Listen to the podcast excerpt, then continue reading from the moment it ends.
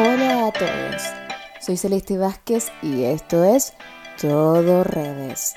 Este podcast se trata, ya saben, de la importancia que tienen las redes sociales en nuestras vidas, ya que muchas veces las redes son fuente permanente de información.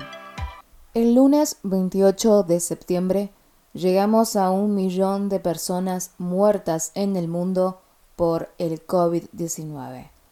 Esa es la cantidad de muertes que ha dejado hasta este lunes la pandemia de COVID-19 en todo el mundo, desde que el virus fue descubierto en China a finales de 2019.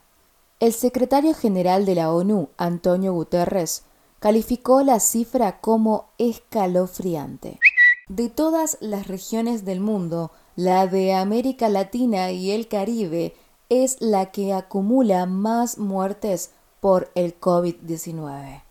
Brasil, México y Perú son los tres países latinoamericanos ubicados entre los primeros 10 con más víctimas mortales de la pandemia. Además, a nivel mundial, el nuevo coronavirus ha sido detectado en más de 33 millones de personas, siendo Estados Unidos el país con más contagios y más muertes. Nuestro país, Argentina, está entre los países que ha visto un aumento más rápido en las últimas semanas por el coronavirus. Los expertos advierten que debido a las diferencias en cómo se registran las muertes en cada país, la cifra real probablemente sea mucho más grande. La pandemia se ha extendido a 188 países, casi la totalidad del mundo. Las cuarentenas y otras medidas para tratar de detener la propagación del virus han llevado a muchas economías a la recesión. Al mismo tiempo, los científicos trabajan a contrarreloj para desarrollar una vacuna eficaz en tiempo récord. La OMS advirtió que la cifra de muertos podría llegar a 2 millones antes de que haya una vacuna fiable disponible.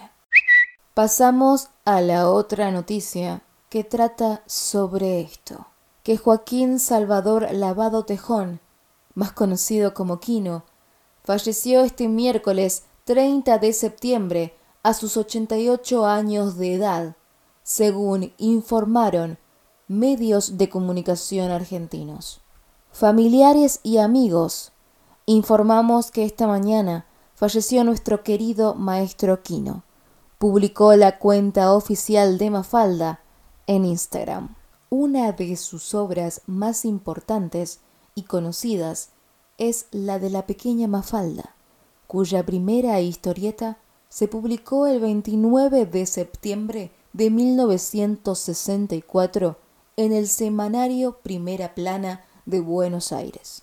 Mafalda, su creación, una fan de los Beatles y enemiga esa reina de la sopa, comenzó su expansión primero por Sudamérica y luego el resto del mundo, llegando a Europa en 1969 de la mano del escritor y simiológico italiano Umberto Eco, que la califica de heroína iracunda. La fama y el interés de Mafalda ha trascendido en el tiempo, ya que sus libros siguen reimprimiéndose y ha tomado la forma de dibujos animados e incluso se ha adaptado a las nuevas tecnologías, pese a que Kino dejó de dibujarla en 1973.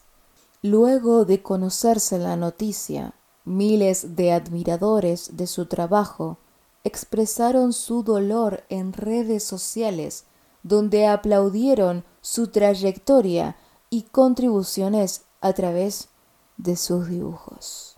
Esto ha sido todo por hoy en todo redes. Seguime en mis redes sociales, mi Instagram Celes Vázquez, la última E, dos veces, y mi página de Facebook Celeste Vázquez. Nos vemos, soy Celeste Vázquez y esto fue Todo redes.